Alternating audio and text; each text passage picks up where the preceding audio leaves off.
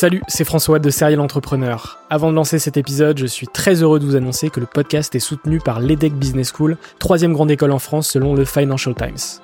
L'entrepreneuriat se démarre très souvent à l'école, et vous le savez, nombreux et nombreux sont les entrepreneurs qui ont créé leur premier projet pendant leurs études. L'ambition de l'EDEC, c'est de former ces étudiants entrepreneurs à avoir un impact positif sur le monde au travers de leurs projets. L'école a ainsi intégré l'impératif de responsabilité globale dans sa stratégie, tant au niveau de ses incubateurs que de ses cours et de ses initiatives académiques. Au sein de ses campus de Lille, Nice, Paris à Station F ou encore à Berkeley en Californie, elle accompagne les startups grâce à sa méthode unique d'entrepreneuriat Responsible Entrepreneurship by Design. Une approche innovante permettant d'intégrer les enjeux économiques, sociétaux et environnementaux au cœur de leur modèle de développement et ce, dès leur création. L'objectif de l'EDEC, faire émerger un nouveau modèle de startup adaptable à tout projet qui intègre pleinement les enjeux de responsabilité. Chaque année, ce sont ainsi plus de 70 nouvelles startups qui intègrent ces incubateurs. Si vous souhaitez en savoir plus, n'hésitez pas à vous rendre sur www.edec.edu. Je vous souhaite une excellente écoute et vous dis à très vite.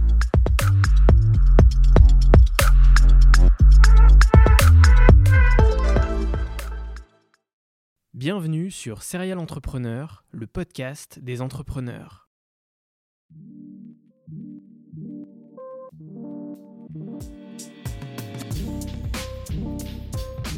Je m'appelle François Allais et depuis 2017, je vais à la rencontre des entrepreneurs qui m'inspirent. PME, start-up, grandes entreprises, la mission de Serial Entrepreneur est de mettre en avant toute la diversité de l'entrepreneuriat francophone.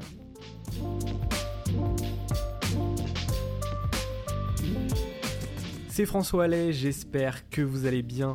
Cette semaine, retrouvez un épisode que j'ai beaucoup apprécié début 2020. J'avais reçu Jean de la Roche-Brochard, probablement l'un des investisseurs français les plus réputés. Il gère Kima Ventures, le fonds d'investissement de Xavier Niel, le business angel le plus actif du monde. Au moment de l'épisode, il sortait son livre Human Machine pour toujours vouloir devenir la meilleure version de soi-même. Je vous laisse avec cette rediffusion. Très belle semaine et à mercredi prochain.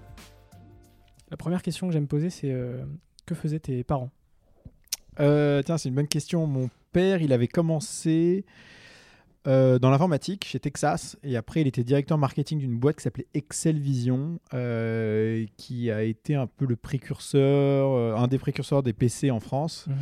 Euh, qui s'est évidemment, évidemment tué par les Américains, mais aussi par à l'époque Thomson, qui en fait aimait pas trop la concurrence et avait fait tout ce qu'il fallait pour que Excel Vision n'existe pas. C'est dommage, c'était une belle aventure. Et puis après, le divorce de mes parents, c'était quoi en 91-92 Avec sa nouvelle femme, ils ont monté un restaurant en 95 qui existe toujours, qui s'appelle Le Vieux Paris d'Arcole, euh, en face de Notre-Dame. Donc il y a quelques petits problèmes avec Notre-Dame parce qu'il y a beaucoup moins de monde dans les parages. Euh, et euh, c'est aussi un passionné de course hippique. Et donc il a quelques cheveux de course qu'il suit avec beaucoup de passion. Et ma mère, elle a toujours travaillé dans la culture euh, d'abord à la Cité des sciences et de l'industrie, depuis la création où elle a enchaîné les postes de directrice de département dans, sur plein de choses, puis à la RMN, euh, Réunion des musées nationaux, euh, voilà, qui gère une grande partie des musées francophones. Très bien. voilà. Ok. Et, et, ce qui m'intéresse aussi, c'est le Jean de la Roche-Brochard ado. comment, comment il était? Le Jean de la Roche ado. Alors j'avais, quand même des, du bol. J'avais pas de bouton ado. Donc ça, c'était sympa. Euh, et je t'avoue que je plaignais vachement les copains qui en avaient quand même beaucoup. Euh, ça devrait être assez chiant. Ils avaient une espèce de crème euh, dont j'ai oublié le nom, mais qui était très connue, qui, qui mettaient tous. insupportable. ado, introverti, pas très très à l'aise. pas très très à l'aise. voilà, je, je, laissais passer les années telles qu'elles venaient. Et puis voilà, j'en ai pas un grand souvenir, hein, honnêtement. Ok, très bien. Et ensuite, tu as fait l'université? Tu, tu étudiais quoi à bah, En fait, euh, j'ai redoublé ma seconde, j'ai eu mon bac, à l'oral avec 26 points de retard. Après, je savais pas quoi faire. Euh, je suis allé à l'université, faire de l'éco-gestion comme tout le monde. j'ai eu un peu plus de bol que les autres. j'ai passé RICRAC avec 10 de moyenne de, en, en, deuxième année puis en troisième année, puis j'ai redoublé, euh, puis j'ai fait la quatrième année, puis j'ai fait un master de management stratégique international euh, pendant quelques mois, et puis ensuite j'ai commencé mes premiers stages. Très bien. Et justement, comment tu es arrivé dans le, euh, dans, dans, le venture capital? Dans l'univers du VC, en euh, en fait, de manière générale, euh, ce qu'il faut se dire, c'est qu'on est tous à la recherche euh, d'un. enfin, on cherche à. On a besoin de trouver ce dans quoi on est bon, Mm. parce que euh, historiquement, nos parents nous disaient toujours Ah, tu verras, mon chéri, tu seras bon dans ce que t'aimes. Alors qu'en fait, euh, on aime plutôt ceux dans quoi on est bon. Euh, parce que moi, par exemple, j'adore dessiner, mais je suis nul. Euh, et, et donc, ça, c'est vraiment des- quelque chose d'important. Donc, on est tous à la recherche de ce qu'on sait faire bien. Donc, moi, à la fin de mes études, euh, comme j'avais fait quelques petits projets à droite à gauche, euh, je savais que j'étais efficace, je savais que c'était synthétique. euh, je savais que j'avais aussi un, que, que j'aimais beaucoup le contexte Switch. J'ai besoin de changer d'activité et de, et de, et de zone d'intérêt euh, très régulièrement. Et donc j'ai commencé à faire euh, des introductions en bourse sur le ce marché small cap euh, français. euh, grâce à un stage dans une boîte qui s'appelait Avenir Finance. Ouais. Puis après, on- comme le marché s'est arrêté, c'était en 2008, au moment de la chute de Lehman Brothers et des subprimes, on a commencé à faire de la levée de fonds. Euh, je me suis rendu compte que pour faire des présentations en levée de fonds, je n'étais pas trop mauvais, que dans le cadre de la vente, même si j'aime pas passer des, des cold calls à des gens euh, pour leur proposer des deals, bah, j'étais pas trop mauvais non plus. Mm. Euh, et donc j'ai continué à faire ça. Et puis après, j'ai- je suis passé de, de leveur de fonds à The Family. Ouais. Euh, et c'est notamment venu du fait que j'ai, je, enfin, je trouvais ça dingue euh, que les investisseurs aient un job aussi incroyable et que malheureusement, pas une majorité, mais quand même un grand nombre euh, se rendent pas compte de la chance et de l'opportunité qu'ils ont, ils le font moyennement. Mm. Donc je m'étais dit, ah, j'aimerais bien faire ce métier-là. Malheureusement, quand vous êtes leveur de fonds, personne ne veut de vous. Donc euh, j'ai pas, j'ai pas réussi à, à faire le saut de lever de fonds à investisseur. Mais par contre, de lever de fonds à The Family qui m'a donné ma chance. Et grâce à The Family, Oui. j'ai fait la On- connaissance de Xavier et je suis rentré chez Kima Ventures. Euh, et finalement, j'ai eu encore plus de chance qu'à l'origine parce que j'ai pas eu seulement un jo- le job d'investisseur que je souhaitais, j'ai eu le meilleur job d'investisseur qu'on peut rêver. Quoi. Et donc ça, c'était assez dingue. Et pour revenir à la période The Family, tu y es resté deux ans. Ouais, deux ans, Euh, septembre 2013, septembre 2015 pour être exact. Ok. Tu, tu y faisais quoi justement c'est- C'était le démarrage. euh, The Family en septembre 2013, ça avait six mois. euh, C'était la première levée de fonds d'Algolia. euh, et, et on avait plein de choses à faire et à prouver et à développer. Je me suis beaucoup occupé euh, de deux choses en particulier le sourcing de boîtes et l'accompagnement de certaines boîtes dans leurs opérations de levée de fonds. Euh, parce que c'est ça que je savais faire. Mhm. Et euh, j'ai fait ça pendant deux ans. Ok.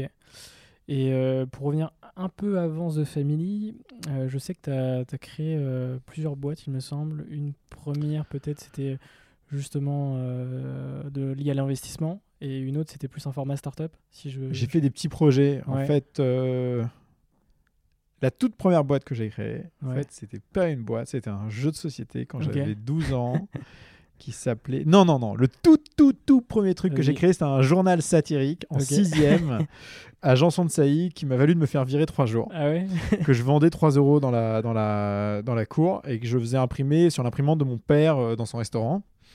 Euh, donc ça, je m'en souviens bien. Ensuite, j'ai créé un jeu de société qui s'appelait Quest, qui est une espèce de... Il y a un jeu qui était connu à cette époque qui s'appelait euh, Command and Conquer. Et donc, Command and Conquer, c'était ouf. Et en fait, je m'étais dit, ah, il faudrait transposer ça sur un jeu de société. Donc, j'avais créé cette espèce de jeu de société euh, qui s'appelait Quest. Et donc, bref, euh, Ouais, qui était premiers projets, quoi. Ouais, premier projet. et en fait, j'avais, je me rappelle, je m'étais inscrit pour euh, le concours international de jeux de société qui est à Boulogne-Billancourt. Ah ouais. Et la veille de rendre mon dossier, l'ordinateur de mon beau-père qui m'avait prêté pour euh, faire les règles avait planté. Et déprimé, euh, j'ai lâché l'affaire, quoi. Putain, je m'étais arraché, quoi, sur ce truc-là. C'était assez marrant. Après, j'ai fait une association à la Sorbonne de, de, pour aider les étudiants de, sur des forums et tout. Euh, C'était basé sur un vieux truc qui s'appelait PHP Nuke, qui était une espèce de CMS sur PHP euh, incroyable avec une tonne de plugins et tout. C'était le. euh, c'était assez dingue. Et je créais des sites internet euh, pour des gens et je faisais aussi des campagnes AdWords au moment où AdWords commençait en 2004 Mm. en France. C'était assez dingue parce que tu payais des mots-clés, mais une misère. Donc, genre, euh, restaurant Paris en 2004 sur Google, ça coûtait 5 cents le clic. Ok. Et ça générait un nombre de réservations, mais laisse tomber. C'était le, le tout début un peu d'Internet. C'était la folie. euh, Tout ouais. Américain qui débarquait en France allait sur Google, tapait restaurant Paris. Premier qui tombait, c'était le restaurant de mon père. Ok. Ça cartonné. Euh, donc ça, ça a très très bien marché. C'était marrant. Après, j'ai fait de la location sous location d'appart Airbnb, euh, d'appart Airbnb. Et dans le même temps, je faisais l'annuaire des anciens de la Sorbonne pour leur vendre des produits de défiscalisation. ça, ça marchait moyen. Puis j'aimais pas trop faire des, du cold call, mais Ok. j'essayais un peu quand même. Et puis, histoire d'être un peu rigoureux, euh, j'avais postulé et je bossais en fait à la à l'accueil de la Société Générale au coin de Boulevard Saint-Michel et de la rue des Écoles euh, tous les samedis euh, pendant un an. Et ça, je dois avouer que c'était assez euh, violent le réveil du samedi matin pour aller bosser à la Société Ah, Générale à l'accueil où j'étais payé, euh, je sais plus, euh, 140, 150 euros plus les tickets resto quoi, par mois. Euh, voilà. Mais bon, c'était un bon exercice de, de résilience, euh, quelque chose que, que voilà que j'avais pas beaucoup développé. Ok. Et T'avais- après, et en 2012, parce que c'est ça le truc aussi, et en 2012, j'ai créé un jeu sur mobile qui s'appelait Hang Pick, H-A-N-G-P-I-C. Et là, c'était comme, il y avait un jeu à l'époque qui marchait, il y avait deux jeux qui avaient cartonné. Le premier, c'était Draw Something, Oui. qui était un Pictionary Je asynchrone. rappelle. Donc tu dessinais, t'envoyais le dessin, les gens te voyaient dessiner. Mais en fait, c'était une reconstitution de ce que tu étais en train de faire. Et en fait, les gens avaient l'impression de jouer en live, alors Mhm. qu'en fait, c'était asynchrone, c'était dingue. Et il y avait au même moment euh, Song Pop, qui était un quiz musical, asynchrone aussi. Et je m'étais dit, bah, faut faire pareil sur d'autres catégories. Et j'avais créé un jeu avec deux autres personnes. euh, euh, qui était un jeu asynchrone sur les images. Donc on avait des catégories monuments, personnes célèbres, animaux, et en fait les gens jouaient comme ça euh, sur un quiz asynchrone euh, sur les images. Ça n'a pas très bien marché, mais c'était une bonne expérience. Donc t'étais pas mal dans les jeux quand même. euh. J'étais pas mal dans les jeux. jeux- jeux de société, ouais, je pense jeux. que c'est un fantasme de Ouais, créativité chez ça. moi qui est malheureusement, un, n'a pas été euh, assez assouvi, et deux, sur lequel euh, j'avais pas de talent euh, prédestiné. ok. Donc une Voilà. mini carrière d'entrepreneur quand même avant de Ouais, vite fait. hein. Avant de se, concent- Ouais. se concentrer sur. Faut le dire vite. vite. c'est pas quelque chose dont je fais la pub. Ouais. Et du coup, on arrive, euh, on fait un saut dans le temps et on arrive à Akima Ventures. Euh, Yes. Ma première question, ça va être euh, peux-tu nous parler de ta première rencontre avec Xavier Niel? Ouais, bien sûr. Donc, Xavier, je lui ai envoyé Capitaine Train, un dossier qu'il a regardé, dans lequel il a décidé d'investir. Et puis un jour, je lui ai envoyé un autre dossier qui s'appelait We Do Gift, euh, qui est une boîte qui, euh, en fait, euh, dématérialise les chèques cadeaux, qui marche très bien, qui existe toujours. hein. J'ai eu le fondateur au téléphone la semaine dernière. Euh, et au moment de l'envoi de We Do Gift, y a, Jérémy Bérébi qui s'occupait de Kima était en train de partir. Et Xavier m'a dit euh, quand est-ce que tu passes me voir? Et donc, euh, on a organisé un rendez-vous. On a dû se voir en février-mars. C'est au moment des vacances euh, de février. Euh, et on a discuté euh, deux heures à bâton rompu, euh, tranquillement, dans son bureau chez Iliad, dans le 8e. Et voilà, et on a parlé de tout et de rien, de The Family, de start-up, de plein de trucs. Et à la fin de notre rendez-vous, je lui ai dit, et du coup, Kima, qu'est-ce qui se passe Vu que. Il m'a dit, c'est-à-dire Je lui bah, Jérémy s'en va, est-ce que tu vas le remplacer? Et il m'a dit hyper naturellement, oh, tu sais, Kima, euh, Jérémy avait recruté deux analystes, euh, ils font très bien le job, euh, on a besoin de personne. Et voilà, j'étais un peu dégoûté, j'avoue. Ouais. Euh, et en fait, 15 jours après, euh, la personne qui était en charge de son holding à ce moment-là m'a appelé pour me demander si ça m'intéressait de les rejoindre. Et donc, le temps que tout ça s'organise, c'était euh, 1er septembre 2015. quand, quand tu reçois le call, t'es dans quel état d'esprit ser- Serein Enfin, Bah, comment, euh, Euh, donc, la manière dont j'aborde toute opportunité, ouais. quelle qu'elle soit, et c'est le cas aussi avec les deals, c'est euh, toujours avec beaucoup, beaucoup, beaucoup d'optimisme et d'envie que ça se fasse. Parce que si tu n'as pas une envie profonde que quelque chose se fasse, bah faut pas espérer qu'elle se fasse. Quoi. Mais toujours avec le détachement euh, nécessaire pour que si ça tombe à l'eau. Euh, tu rebondisses très vite. Et ça, c'est une règle euh, qui m'a été apprise par le père d'un copain qui est avocat et qui m'a dit euh, j'ai un de mes clients, ça fait 10 ans que je bosse avec lui, alors que tous les autres cabinets d'avocats, euh, il est parti au bout de deux. Et je dit ah, tu dois être super fort.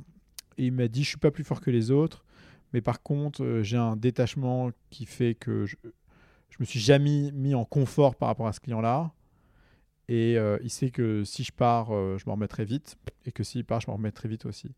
Et en fait, c'est important euh, d'avoir cette dualité entre l'attachement que tu as aux choses qui comptent pour toi et aussi pas le détachement complet, mais la capacité de rebondir si par hasard elle s'écroule. c'est évidemment beaucoup plus difficile pour les choses personnelles et, et sensibles. Mais dans le cadre du boulot, c'est important. Et quand tu bosses avec un mec comme Xavier, euh, qui est un personnage qui aime le risque, qui a les moyens de, de, prendre les risques qu'il a envie de prendre et qui fait confiance aux gens, et eh bah, il faut, faut, il faut surtout pas te mettre en position de confort, il faut toujours te remettre en question. Euh, il faut être hyper loyal parce qu'il faut être loyal envers les gens avec qui euh, tu vois mm.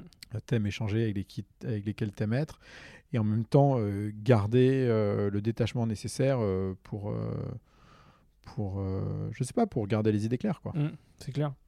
Et est-ce que tu peux nous dire, euh, du coup, ce que tu fais chez Kima Ventures et, euh, et puis voilà. chez Kima, le job, il est divisé en trois. Il y a un job de sourcing de deals. Donc nous, on voit passer 200 à 250 deals par semaine. en chiffres, on voit une trentaine de boîtes, je pense, toute l'équipe, toute la semaine. On est, on est trois avec Alexis et Jeanne. Et on fait un deal tous les trois jours sur un montant moyen de 150 000 euros. Donc cette première partie sourcing. Deuxième partie qui est une partie euh, rencontre des entrepreneurs qu'on source ou qui viennent à nous. Et troisième partie qui est la partie euh, accompagnement. Alors accompagnement chez Kima, qu'est-ce que ça veut dire? Parce qu'il faut quand même pas se mentir, on, est 800 start on a 800 startups dans le portefeuille, on est une petite équipe de 3, et donc euh, je pense pas qu'on a le luxe d'être proactif vis-à-vis des boîtes qu'on supporte. En revanche, on, est réactif. Donc dès qu'elle nous, si elle nous contacte de manière régulière, euh, avec des informations précises, rigoureuses sur la, manière, la manière dont elle, dont elle dont elles exécutent, on est capable rapidement de leur dire si on peut les accompagner ou pas sur certains points qui sont importants pour eux. Et nous, notre job, c'est vraiment de maximiser notre impact à la minute. Et je pense que la beauté d'avoir un portefeuille de 800 boîtes, c'est que en fait, euh, tu acquiers de la connaissance et des automatismes qui te permettent d'être 2, 3, 4, 5 fois plus efficace que n'importe quel autre investisseur euh, entre guillemets euh, classique. Mmh. Et c'est pas parce qu'on est euh, meilleur, c'est juste parce qu'on est mieux nourri par le marché, par des informations qui nous rendent, euh, qui nous permettent de gagner en, en clairvoyance, en pertinence sur la vue d'ensemble de ce qui se passe. Et donc voilà, donc sourcing, rencontre et, et, closing des deals et accompagnement du portefeuille. Ok. Et en termes de stats, est-ce que euh, tu as des, quelques chiffres euh, Combien de projets financés euh, depuis ton, ton, arrivée, par exemple, ou depuis le début de Kima Ventures? Depuis le début, Kima, c'est 800 startups financées. Ok. C'est à peu près, c'est un peu plus de 100 millions d'euros déployés. Qu'est-ce que je peux dire Et Kima, ça a été créé en quelle année? 2010. 2010, ok. 2010, fin 2010. En 10 ans. À peu près 10 ans, ouais. Ok. Euh, c'est une structure qui saute qui commence à s'auto-alimenter en fait, hein, sur lequel les retours sur investissement nous permettent de financer euh, une partie du portefeuille. Euh, l'année dernière, on a eu pour plus de 30 millions d'exits, ça nous finance deux ans d'activité. cette année, je ne sais pas combien on en aura, mais j'espère qu'on en aura tu vois, 4, 5, 6, 10 millions d'euros pour au moins se dire que euh, juste les sorties de l'année 2020 financent au moins deux tiers de l'activité. Euh, et, et, en fait, c'est un modèle qui marche. Quand tu fais 800 startups, si tu arrives à être un index plus du marché, c'est-à-dire mm. que plus tu vois de deals, plus tu fais de bons deals. Enfin, en gros, la moyenne d'un marché donné, elle est plutôt nivelée par le bas. Et toi, ton job, c'est d'aller récupérer la crème de la crème pour avoir des niveaux de performance qui sont au-dessus de la moyenne, quoi, hein. bien au-dessus même. Euh, donc nous, on essaye de faire entre deux et trois fois la mise sur un horizon de 10 ans avec Kima. Et historiquement, euh, ça a plutôt fonctionné. Alors il faut qu'on voit comment le marché évolue et si ça va tenir avec le temps, mais euh, on, a, je sais pas si on a de la chance, mais en tout cas ça fonctionne. Ok. Et c'est quoi l'objectif de Xavier Niel avec Kima Ventures? Bah, D'abord, Xavier, il fait pas les choses, euh, il fait les choses pour gagner. Hein, donc, euh, je pense que c'est une, enfin, tu vois, c'est une manière. Un mindset, euh, Ouais, c'est un mindset. c'est assez génial. donc, Kima, c'était, en fait, qu'est-ce que tu peux faire dans l'investissement dans lequel tu seras le meilleur? Kima, pour lui, c'était l'opportunité d'être le, le, le, plus grand business angel du monde. Tu vois, ce qu'il a réalisé. Et en plus, en faisant ça, la difficulté que tu as quand tu es dans une activité comme, euh, comme euh, je pense, comme euh, Iliad, comme Free dans les Mm. telcos, euh, c'est assez traditionnel en fait. hein. En même temps, ça crache. Hein. Iliad, ça fait 2 milliards d'EBITDA, euh, Mm. c'est les guerres. Mais euh, il faut que tu fasses attention de, entre guillemets, pas devenir obsolète avec le temps qui passe. Je pense d'ailleurs que c'est une mission auquel il faut qu'on soit tous euh, sensibles. Euh, et Kima, c'est extraordinaire pour ça. Tu vois tellement de boîtes tout le temps, de projets, etc. Tu vois les trends, même si c'est pas ton quotidien, mais si tu vois juste passer les deals, euh, ça te donne une, une- une capacité à voir ce qui se passe autour de toi, dans le monde et tout, euh, des startups, des nouvelles technologies, de- du futur qui est en train d'arriver, qui est assez dingue. Euh, et donc, bon, au-delà de gagner, donc d'être le plus grand business angel du monde, ça apporte une richesse intellectuelle dingue. Et puis trois, c'est bête, hein, mais il faut faire les choses parce que parce qu'elles te font kiffer, tu vois. Mm. Et c'est kiffant de financer Ouais. 100 nouveaux entrepreneurs par an qui ont envie Ouais, de changer clair. le monde. Enfin, tu vois, qu'est-ce que tu veux, qu'est-ce que tu veux faire de Mm. de plus sympa, quoi. C'est clair. Donc euh, voilà. Et euh, est-ce que tu sais l'origine du nom Kima Ventures? Euh, je l'ai pas. Ce que je peux dire, c'est Kima en hébreu, ça veut dire. euh, alors désolé, j'ai le mot en anglais. euh, sustainable, Ouais. responsable. Oui, c'est ça. Ouais, si on peut dire. Et donc, ça vient probablement de là. Il faut redemander. En fait, à l'époque, je sais pas pourquoi, j'avais l'impression que. J'ai cru avoir entendu une interview de Jérémy qui avait dit qu'il avait créé Kima et que Kima, c'était une araignée avec des, des- des spécificités euh, particulières. Et en même temps, nous, on a financé une boîte chez Kima qui s'appelle Kimai. Et les deux filles qui ont lancé ça, à un moment donné, je leur dis, mais donc euh, Kimai, ça vient d'où? Elles disent, bon, on voulait prendre Kima parce que ça veut dire sustainable. et nous, on fait des diamants en laboratoire, donc Ouais. justement sustainable. Mais Kima, c'était déjà pris par vous, donc on a fait Kimai. Mm. Euh, et je pense que sustainable est une, est une très belle euh, définition pour, le, pour le nom. Quoi. Carrément. Voilà. Et par rapport au levée de fonds, Mm. euh, donc on en a terminé pour, pour Kima Ventures. Euh, levée de fonds, quels sont les facteurs qui font que tu as envie d'investir dans une boîte? C'est assez simple, hein, c'est toujours. euh, Donc il y a deux éléments critiques initiaux et un élé- Enfin, il y a deux éléments, c'est sûr, initiaux, et après il y a un élément critique qui vient a posteriori.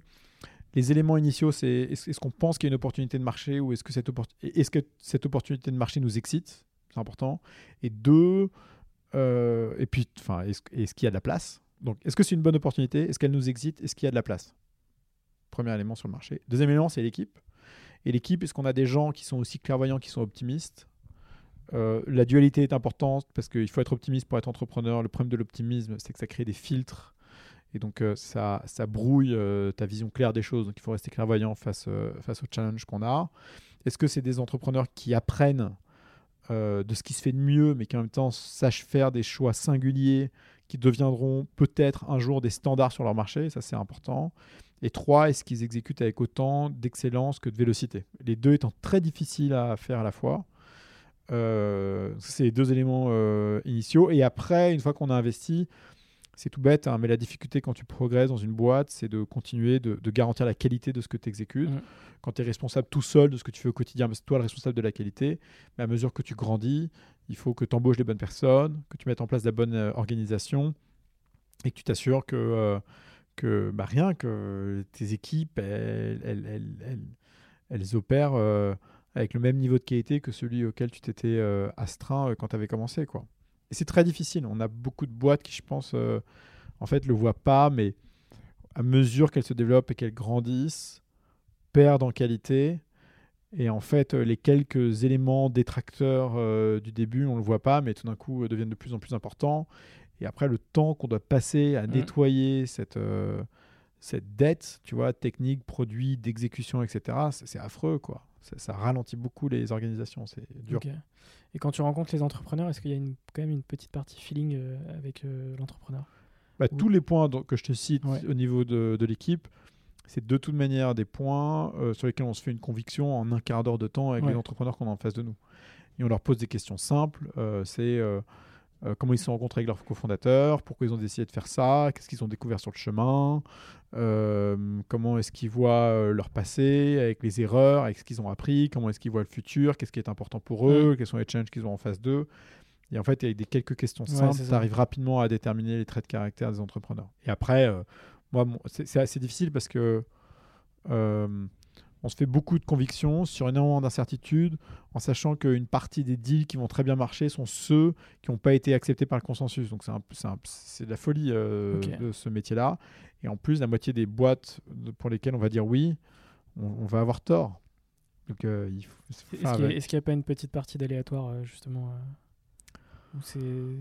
L'aléa se gomme à mesure que tu gagnes en expérience. En revanche, ce que tu ne changeras jamais, c'est tes billets connectifs à un instant T. Est-ce que tu es de bonne humeur? Est-ce que le mec s'est élevé de bon mm. pied Est-ce qu'aujourd'hui il pitche bien ou est-ce qu'il pitche mal? Euh, Est-ce que euh, il est sur un marché sur lequel il y a beaucoup de monde et donc euh, tu es beaucoup plus exigeant sur le marché? Ou est-ce que tu es sur un marché où il n'y a pas beaucoup de monde donc tu es moins exigeant sur la capacité de ce fondateur? Nous, notre job chez Kima, euh, c'est de donner sa chance à une centaine d'entrepreneurs par an. Euh, et on finance pas le succès, on finance le progrès, on finance mm. des entrepreneurs qui veulent progresser, qui peut-être se recycleront plus tard dans les boîtes du portefeuille ou dans la deuxième boîte qu'ils vont créer. Mais euh, on ne cherche pas des, des, des, licornes ou des décacornes absolus.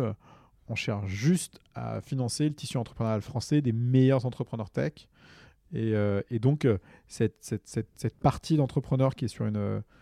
Euh, c'est un peu difficile ce que je vais dire, mais qui sont pas de la catégorie singulière, exceptionnelle, qui, qui sont des exceptions, mm. et ben elle est hyper difficile à palper parce qu'en fait, on est plein dans cette, dans, dans, ce, dans cette, zone du milieu. Quoi.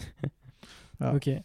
maintenant, on va pouvoir parler de, de, ton livre, Human Machine, machine humaine en français. Yes. Première question, c'est pourquoi avoir écrit un livre? Pourquoi avoir écrit un livre? Euh, il y a deux éléments. Euh, je pense que le premier, c'est un peu comme lorsque j'ai décidé d'aller bosser le samedi à Société Générale.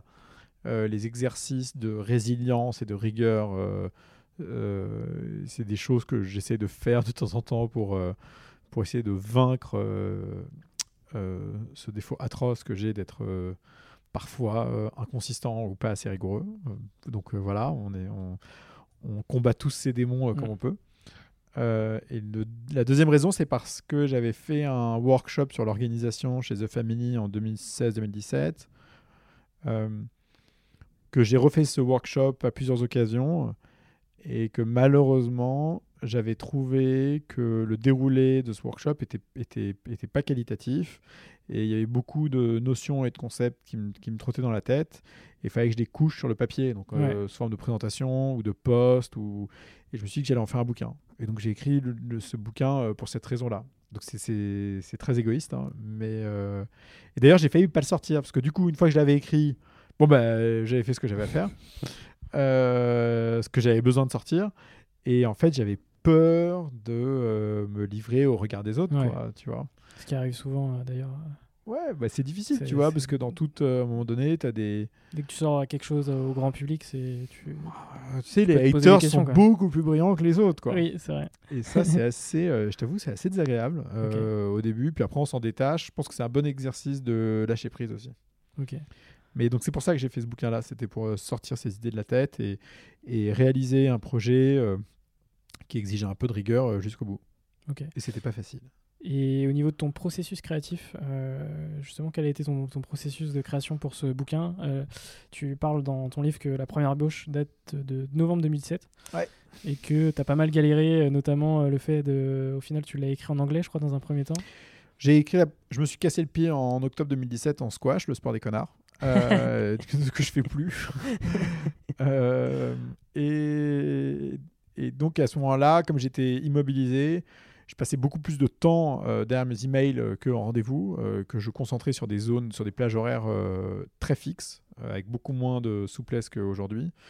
Et, et, donc j'avais un peu plus de temps devant mon PC, donc je me donnais des slots d'une heure, deux heures pour pouvoir écrire. J'ai commencé à écrire le bouquin en français et j'ai pas essayé de réfléchir. J'ai couché, couché, couché sur le papier des mots. Et puis en décembre, avec les fêtes, avec le fait que je pouvais commencer à être un peu plus mobile, et ben en fait, j'ai perdu l'habitude d'écrire, j'ai arrêté d'écrire. Et en avril-mai, au moment des vacances de, la...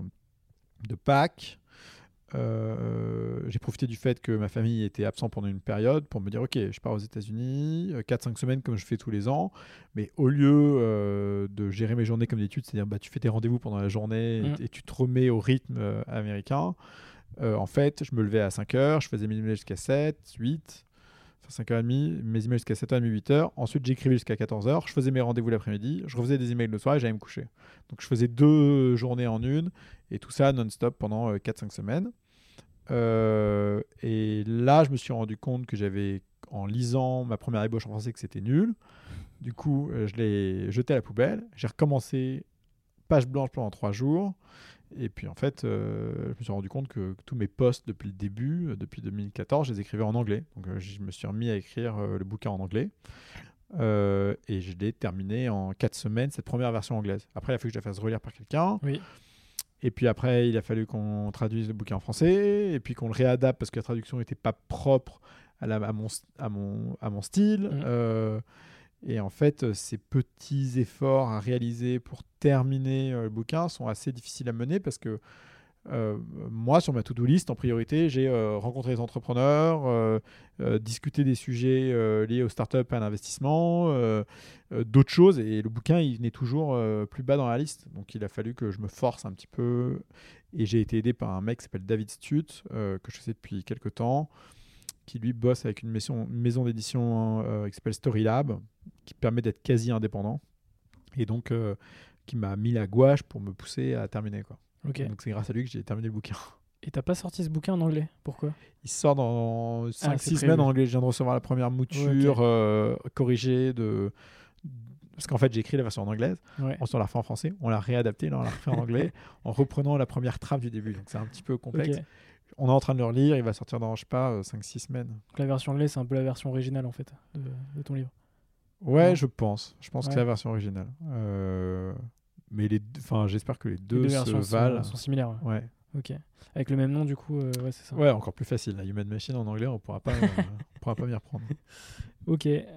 Donc, dans ton livre, il y a deux grandes parties mm. donc comprendre et agir. Yes. dans la partie comprendre, tu te poses pas mal de questions, notamment comment s'accepter, se connaître soi-même. Donc, moi, je pense que c'est deux questions existentielles, hein, clairement. Comment t'as fait toi pour euh, justement te comprendre euh, et t'accepter, on va dire? C'est une question extrêmement vague, mais. Euh, Je, oh, ce qui est sûr, c'est que se comprendre et s'accepter, c'est un processus qui doit être explicite et voulu et volontaire. Donc à un moment donné, il faut que. C'est dingue parce que. Parmi les critiques sur le bouquin, j'avais des gens qui disent Ouais, il n'est pas allé assez en profondeur sur cette partie-là ou alors euh, ce truc. Enfin, bref, donc j'ai plein de critiques. Mais en fait, l'objet de cette partie, euh, de se comprendre soi-même, c'est d'inviter les gens à se comprendre. Hein. Moi, je suis pas, je, je, suis pas psy, je suis pas là pour donner des, des, mm. clair. Euh, pour écrire une encyclopédie sur comment se comprendre soi-même. Mais ça passe nécessairement par rattacher les faits marquants de notre enfance et de notre passé, qui sont souvent des déterminants de notre caractère actuel et en fait, en comprenant euh, d'où on vient et, qui on est, on est euh, bien plus à même d'agir sur euh, ce qu'on réalise et ce qu'on fait au quotidien, etc. Et donc, je ne sais pas exactement quand est-ce que ça a commencé. Je pense que j'ai été beaucoup soucieux du regard des autres et spécialement des gens que j'aime et qui sont autour de moi. Et que ce besoin-là fait que bah, on se pose toujours la question de est-ce que ce que je, est-ce que, est-ce que ce que je suis en train de faire, c'est, c'est, euh, c'est bien? Est-ce qu'ils mm. vont apprécier? Qu'est-ce qu'ils en pensent? Et donc, en fait, euh, bah, quand on se pose ces questions-là, à un moment donné, on en vient à se poser des questions sur soi, quoi. Et plus on se pose des questions sur soi, euh, plus on cherche la vérité. La vérité, elle se trouve nécessairement dans son, dans, dans, des faits marquants du passé, et donc on finit par y arriver. Puis moi, quand mes parents divorcé, je suis allé voir un psy. Donc quand tu vas voir un psy, tu fais aussi cet exercice-là je pense qu'au fur et à mesure, ça s'est, ça s'est délié un peu naturellement. ouais, j'ai eu du bol que ça se délie euh, naturellement euh, tout seul. Mais moi, j'invite euh, tous les étudiants et tous les gens que je vois qui cherchent dans leur vie professionnelle à se reposer la question de, en gros, c'est quoi leur ADN, quoi? Parce que tu peux pas avancer mm. si tu sais pas qui t'es toi-même. C'est clair. Et la deuxième partie, agir. du coup, tu parles, tu parles pas mal de, du fait de maîtriser le, temps, quoi, son mm. temps. Moi, j'ai 23 ans. Euh, c'est la chose qui me rend le plus anxieux aujourd'hui, c'est le temps, le, comment gérer son temps, euh, parce que les années passent super vite. Enfin, T'as rien vu, mon dieu. Hein. C'est, un enfer. Euh, et, qu'est-ce que tu conseilles justement à un, jeune comme moi qui se pose beaucoup de questions sur son avenir et sur justement comment optimiser entre guillemets son temps et, et, sa vie, quoi? Je, tu peux pas tout optimiser d'un coup. Tu peux pas optimiser le temps et les actions, quoi. Donc euh, l'idéal qu'on a optimisé quand on a ton âge, c'est euh, les actions, c'est pas le temps. Euh, le temps, tu- en fait, tu vas trouver quelque chose que tu fais bien et que tu aimes faire, et à mesure que tu le fais, tu vas t'organiser pour que ton temps soit, le, soit, le, soit, soit mis à, à profit le mieux possible pour t'aider à progresser là-dedans. Euh, et en fait, on fait souvent cette erreur de commencer à bosser sur euh, ses routines, etc. Alors que d'abord, il faut trouver quelque chose qui nous passionne, lequel on se sent bien et tout. Donc, il faut prendre le temps de chercher. Et le problème, c'est que les gens prennent pas le temps de chercher parce qu'ils ont l'impression de le perdre. Sauf que le temps de chercher quand on est jeune, il est essentiel, quoi. Mm. Euh, et tu verras que plus le temps passe, plus il, plus il devient une, une commodité dans ton esprit, quelque chose d'assez, automatique, naturel. Et en fait, plus il passe vite, parce que tu le vois de moins en parce que tu le vois de moins en moins passer. Donc c'est, assez, euh, tu vois, c'est assez flippant, quoi. Euh, moi, je, je, je, je me pose la question du jour où j'aurai, euh, j'espère 80 ans et je m'en rendrai compte. Et je sais que c'est demain, tu vois. Ouais. Et, et c'est assez dingue ça. Qu'aujourd'hui, t'es pas encore serein vis-à-vis de ça, en fait. Euh, bah, si, bah, si, si, j'ai acquis la sérénité que euh, de toute manière, le temps dans cette vie allait passer et s'arrêter beaucoup plus vite que je n'aurais le temps de m'en rendre compte. Donc, il faut pas que je m'inquiète là-dessus et il faut que euh, je profite de chaque instant pour faire des choses qui ont des impacts long terme positifs et qui, dans le court terme, ne, ne- n'ont n'ont pas de- de- d'impact négatif ou, ou sont pas en train de, de- ou que je sois pas en train de tronquer euh, mon Mm. bonheur ou le plaisir de la vie. Parce que tu as des gens qui vont se réveiller tard dans leur vie et qui vont se rendre compte qu'ils ont tellement bossé comme des chiens Mm. toute leur vie qu'il y a des choses qu'ils auraient aimé faire différemment. Et à l'inverse, tu as des gens euh, qui ont été tellement euh, euh, probablement comment est-ce qu'on dit des gens qui profitent beaucoup de la vie euh, Euh, j'ai perdu le, le terme mais euh, ceux qui en ont profité tellement qu'à un moment donné ils regrettent des quelques erreurs qu'ils auraient dû des quelques efforts qu'ils auraient dû faire qui leur auraient permis qui leur auraient permis de, de trouver un meilleur équilibre. Donc euh, moi pour moi tout est dans l'équilibre en sachant que c'est toujours un, un- un équilibre qui est qui est à la fois temporaire et, et imparfait. Euh, mais voilà quoi. Je, je sais que le temps va s'arrêter beaucoup plus vite que je vais m'en rendre compte quoi et, Et, euh, euh, très grave et dans, dans ton bouquin, tu parles aussi de- d'apprécier le présent et de pas trop penser au passé ni au futur. Et vraiment de. Bah, la, la- bah, la méditation sert à ça, hein, mais euh, l'instant présent, euh, c'est quelque... En fait, les gens passent beaucoup de temps à se rassurer par les éléments du passé qui les confortent Et à se projeter. hein. et à se projeter dans ce qui pourrait peut-être un jour devenir. Mm. C'est- C'est le meilleur moyen de pas vivre le présent. Quoi. Euh, les- le passé est un souvenir, euh, c'est réconfortant, c'est génial, il faut construire ses, ses souvenirs et son passé euh, de tout ça, mais c'est- des éléments réconfortants. C'est un peu une euh, espèce de socle de mousse que tu crées autour de toi, c'est cool. Et le futur, c'est un champ des possibles. Mais le champ des possibles, il faut le réaliser. hein. Le réaliser, c'est maintenant, c'est dans le présent. Euh, alors, on n'a pas toujours la liberté, c'est pas toujours facile. euh, parfois, on est face à des contraintes euh, et on peut rien y faire. euh, mais pour autant, euh, c'est le présent qui compte. hein. Ça, c'est essentiel. Ouais. Qu'est- Qu'est-ce que tu retiens de l'écriture de ce bouquin? Est-ce que ça te donne envie d'écrire euh, d'autres livres? Avec ton emploi du temps euh, ultra ultra chargé? Hmm. Écrire d'autres livres, pour l'instant, non. Mais Plus tard, euh, c'est sûr. Euh, J'aime écrire, euh, recoucher les idées. euh, sur le... enfin, en fait, tout ce que j'apprends dans mon métier, j'aime l'écrire parce que Mhm. ça me permet de structurer les- mes idées. C'est pour ça que j'écris beaucoup. hein. Enfin, beaucoup. J'ai fait un peu plus de 200 posts depuis, depuis 5 ans. Voilà, Ouais. donc ça donne un peu une fréquence. Et là, aujourd'hui, ce que j'essaie de faire à tout prix, c'est dans les posts que j'écris de mieux les structurer. Parce que dans le passé, ce que je faisais, c'est que je commençais à écrire, j'allais au bout de mon article, je le publiais, et j'étais pas très rigoureux euh, sur la forme euh, tant qu'il il m'avait permis de structurer mes idées. Et donc maintenant, j'essaie de faire un effort là-dessus. Donc je vais déjà commencer par faire un effort sur la manière dont je structure mes idées, dont j'écris mes posts. Euh, et peut-être que quand euh, j'aurai pris cette habitude euh, d'écrire de manière plus rigoureuse, euh, je me relancerai dans un bouquin. Quoi. Mais j'ai pas- mal à faire déjà. C'est sûr. Euh, maintenant, catégorie un peu euh, tips. Euh, As-tu Ouais. des outils, applications conseillées pour optimiser euh, la productivité? Et quels sont ceux que tu utilises quotidiennement? Alors d'abord, je suis plutôt fervent d'utiliser moins d'applications que plus.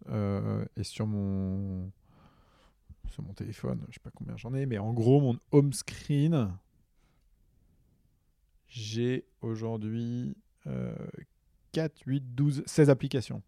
Alors qu'il y a la place pour euh, 24, je crois. Ouais. Peut-être plus. Ouais, c'est un bon, bon ratio. Euh, donc j'en ai pas beaucoup. euh, et euh, je suis assez fervent de choses assez simples. Quoi. Donc pour les emails, j'utilise Superhuman, mais les gens peuvent utiliser Gmail, euh, c'est pareil. Euh, j'utilise Google Keep pour euh, prendre des notes euh, ou faire des to-do. Euh, j'utilise Pocket pour sauvegarder les textes que je vais lire plus tard dans la semaine ou, euh, ou dans 15 jours. Euh, J'ai désactivé Slack Mhm. euh, sur mon téléphone. J'ai désactivé les notifs de toutes les applications. Sur WhatsApp, les trois quarts de mes conversations sont en mute, donc je vois les, les, les- les notifications, enfin les, le badge s'allumer, mais ça s'arrête là. Euh, je ne réponds jamais au téléphone à moins que le coup de fil ait été, euh, ait été prévu. Du coup, euh, je suis tout le temps en Do Not Disturb sur Ouais. mon téléphone. C'est le- l'espèce de petite lune là Oui. sur laquelle tu appuies. Euh, Tu peux prendre que deux appels, c'est ça Celui de Xavier Niel et moi, j'ai que ma de- femme et Xavier en favori, et c'est les deux euh, qui savent que quand ils m'envoient un texto ou ils m'appellent, je réponds. Euh, sauf si vraiment j'ai pas mon téléphone autour de moi, mais normalement c'est le cas.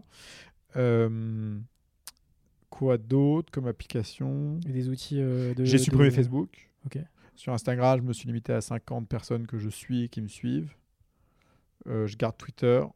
Euh, je garde LinkedIn juste pour poster et accepter les connexions, mais je m'y connecte pas.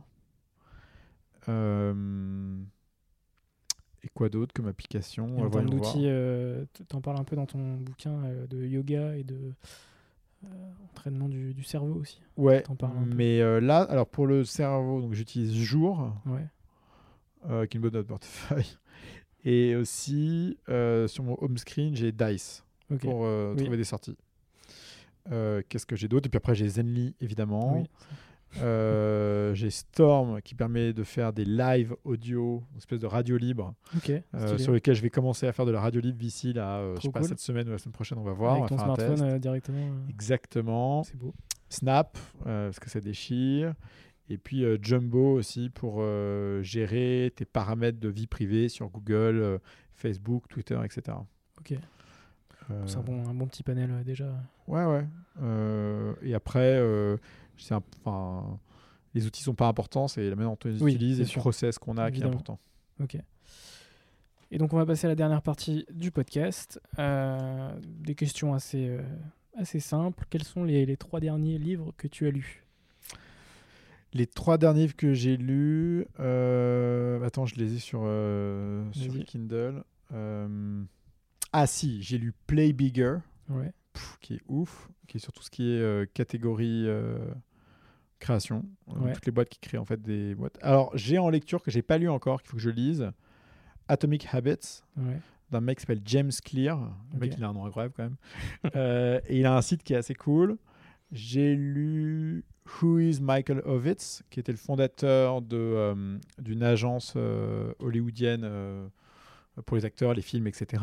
Ok. Euh, et alors c'est marrant parce que c'est euh, ce bouquin, les gens, euh, enfin j'ai beaucoup de gens qui m'en parlé en me disant ah c'est génial et tout. Euh, euh, Moi j'ai l'impression que c'est un petit peu romancé et que le mec est un, est un et c'est- et c'est- doit être sacrément insupportable. Ok. Voilà, donc ça m'a saoulé. Euh, That Will Never Work sur Ouais. l'histoire de Netflix, pas mal sans Ouais, plus, ouais. sans plus. C'est un, c'est une euh, Beaucoup de storytelling. euh. Ouais, beaucoup de... bah, en fait, c'est plus une. euh, une comment dire L'un des deux cofondateurs, qui est Paris Dasting, qui raconte les débuts de Netflix. Euh, c'est intéressant, quoi. Après, euh, c'est pas, c'est pas sympa ce que je devrais dire, et je vraiment qu'on pourrait dire la même chose sur les mêmes machines. Euh, tu peux en faire une fiche de lecture avec quelques pages, tu le files à quelqu'un, et c'est sympa. Ou alors, il pourrait te raconter ça dans un podcast, en une demi-heure, une heure, et ça ferait l'affaire. Donc, tu sens que. Mais d'ailleurs, c'est marrant, hein, tu sens que l'auteur a fait ce travail pour lui-même. Et voilà, il faut l'accepter comme tel. Mais c'est bon, c'est sympa, quoi. C'est l'histoire de Netflix, donc c'est toujours cool, quoi. Ok. What You Do Is Who You Are de Ben Horowitz. Bon, ça, hyper solide. Euh, et puis, enfin, bref, j'en ai des tonnes. Euh, bref, donc ça, c'est les derniers que j'ai Donc tu lus. lis euh, majoritairement sur, euh, sur Kindle du coup? Ouais, beaucoup Kindle. Ouais. Plus pratique. Bah, pour tourner les pages en lecture rapide, c'est beaucoup plus pratique que le papier. Le Ouais. papier, ça crée de la friction sur, tes, sur ton exercice de lecture rapide, alors que avec Kindle, euh, tu peux passer les paragraphes et avancer dans ta lecture beaucoup plus vite. Et sur certains passages de bouquins, euh, c'est essentiel.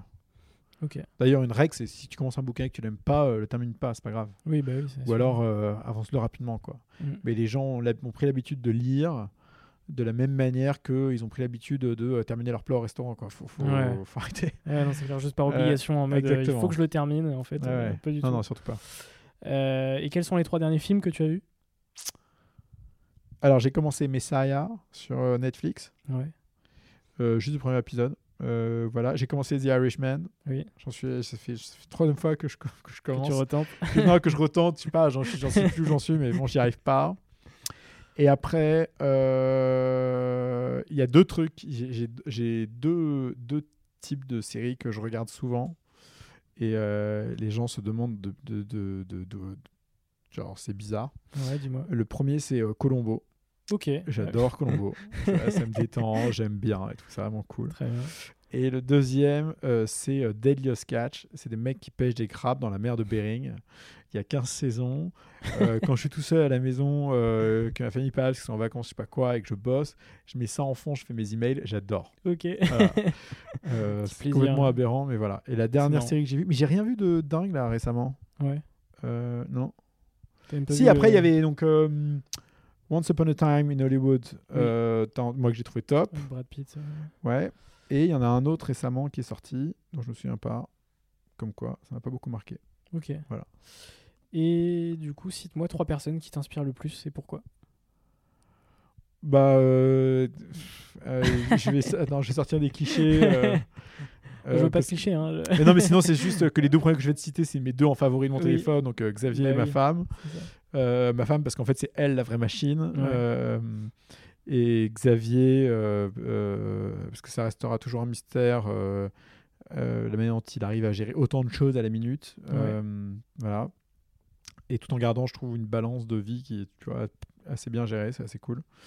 Euh, non, les, les gens qui m'inspirent. Mais en fait, ce qui est dingue, c'est qu'à chaque fois que je rencontre un entrepreneur extraordinaire, il, m'inspire à sa façon. Euh, récemment, le fondateur d'Impala, euh, une boîte qu'on a financée au UK, m'inspire énormément. Euh, Alexandre Lebrun chez Nabla euh, m'inspire beaucoup. Euh, euh, donc, donc euh, moi, je- j'ai pas de.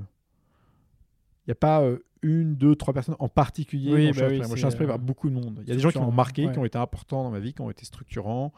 Euh, ma mère a été importante euh, dans, dans- dans plein de moments. Mon beau-père, par la manière, par, par lui, sa rigueur et sa structure, c'est un modèle, tu vois. Euh, mon père, euh, pour, sa, pour, sa, pour, sa, pour sa légèreté, euh, tu vois, et tu vas avoir plein de trucs comme ça, tu vois. Pascal Mercier, qui est ton premier mentor, et puis Xavier pour d'autres choses. Et puis, et en fait, voilà, il faut, il faut se créer un catalogue riche, tournant. il est, je, je pense qu'il faut faire attention aux obsessions, tu Mm, vois, et notamment les obsessions des gens. Et il y avait ce super article récent de, de Paul Graham sur les gens qui vous aiment et les gens qui vous détestent, lovers and haters, Ouais. Et de parler des, des lovers and haters en mode, quel que soit ce que tu dis, les lovers aimeront toujours ce que tu dis, trouveront toujours une raison Mm. de donner raison, et les haters, l'e- l'exact inverse. Et en fait, ces deux catégories euh, euh, ne sont de toute manière pas très bonnes pour ton développement, parce que ça, ça manque de, un, Mm. un- un chouïa de sens critique euh, à la fois honnête et positif. Quoi. Donc, Mais après, Voilà. à partir du moment où tu as des haters, c'est bon signe quand même. Ça veut dire que t'es suivi. ouais, non, toi, Ah, je sais pas, tu vois, je trouve par exemple que, euh, euh, que Xavier a réussi, malgré son image publique, à, à garder un. Au contraire, tu vois, bonne une image. très très bonne image. Ouais, ouais. Assez c'est vrai que j'ai pas balèze. l'impression euh, qu'il est. euh, Non, tu, vas voir. Qui tu vas voir Le mec qui est pas content de son réseau free, il va gueuler quoi. Mais il va pas gueuler contre Xavier vraiment. Non. Il va gueuler que. Il va appeler le SAV et puis. Ouais, ouais. Et je suis sûr que. Attends, et pire, je suis sûr que ce mec-là, tu lui présentes Xavier, il rachète un, abonnement dans la foulée. quoi. donc, euh, non. Euh, tu vois, donc Xavier, malgré euh, le fait tu vois, que. Enfin, tu vois, c'est un dirigeant d'entreprise, euh, Mm. t'arrives pas par là par hasard, et donc il faut que tu fasses des choix, et que, et que parfois tu dises des choses qui plaisent pas à tout le monde. Euh, c'est quelqu'un que les gens aiment, tu vois. Tu, Mm. vois, tu chez les employés, les de Free, la culture chez Free, elle est euh, Mm.